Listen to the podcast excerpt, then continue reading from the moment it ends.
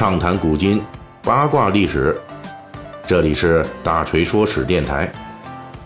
我们的其他专辑也欢迎您的关注。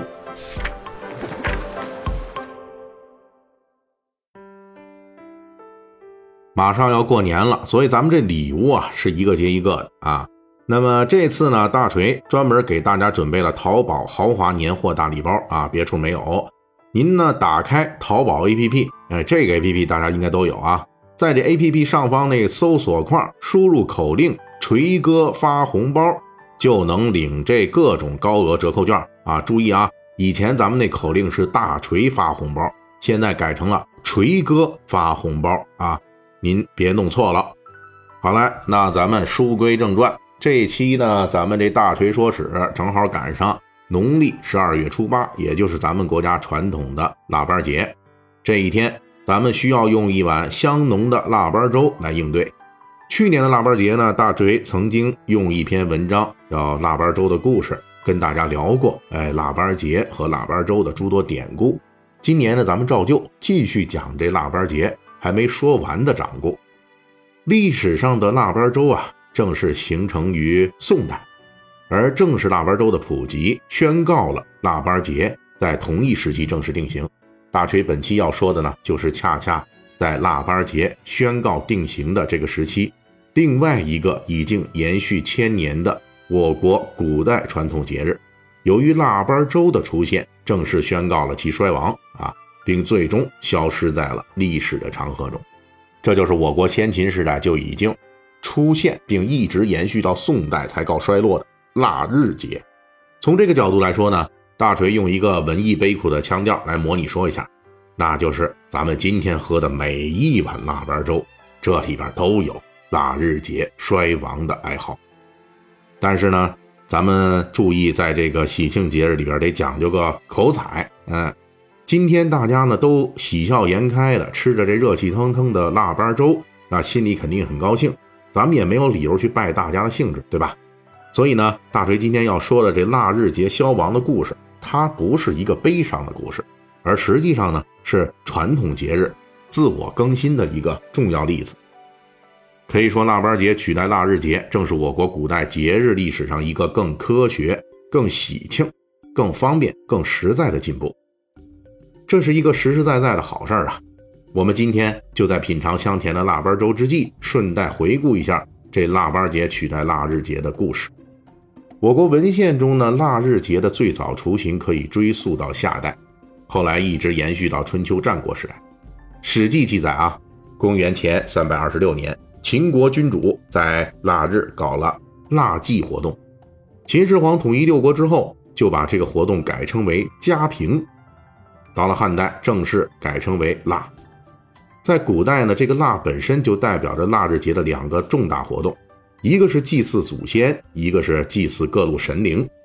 起初，这两个腊日节重要活动还是分开进行的。到了唐宋时期以后呢，才逐渐合二为一。腊日节在我国古代曾经是非常隆重的节日。东汉文献就记载，那时候的腊日节啊是要杀猪宰羊进行盛大活动的。在腊日节前后，朝廷方面从君主以下要参加各种活动。比如说祭祀祖先、神灵以及社稷。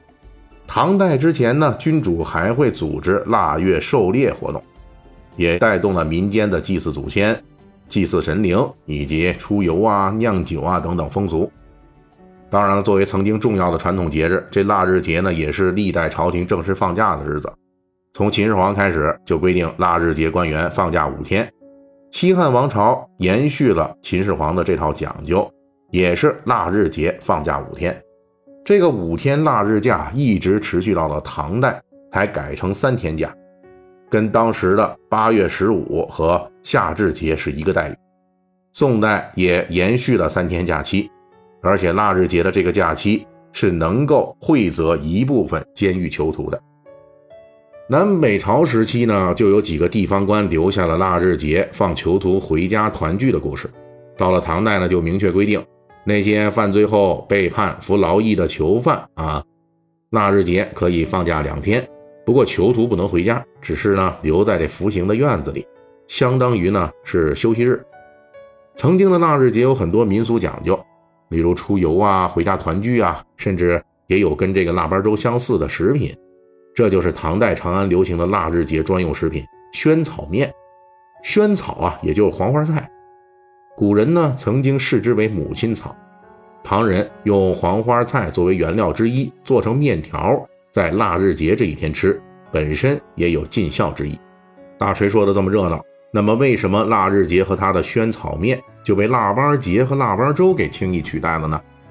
最重要的一个原因啊，那是腊日节本身的固有缺陷。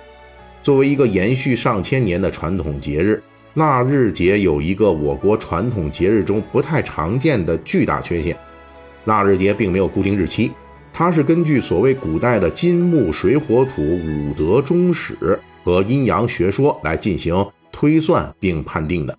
也就是说呢，如果你这个王朝是火德，比如说西汉这样的王朝，那么腊日节有对应的一个日子；如果是水德，那对不起，就得另选一个日子了。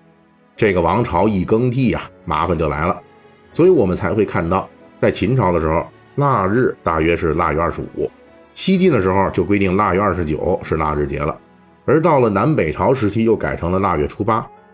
这个变化非常复杂，也非常麻烦，因为这套五德终始学说主要是为封建王朝统治者服务的，对于普通老百姓来说，距离太远，基本没有普遍操作的可能性。腊日节的另外一个自身固有缺陷，就是它的节日活动的体量在不断膨胀。也就是说呢，腊日节随着王朝不断更迭和历史的长期积淀，节日里边的讲究越来越多。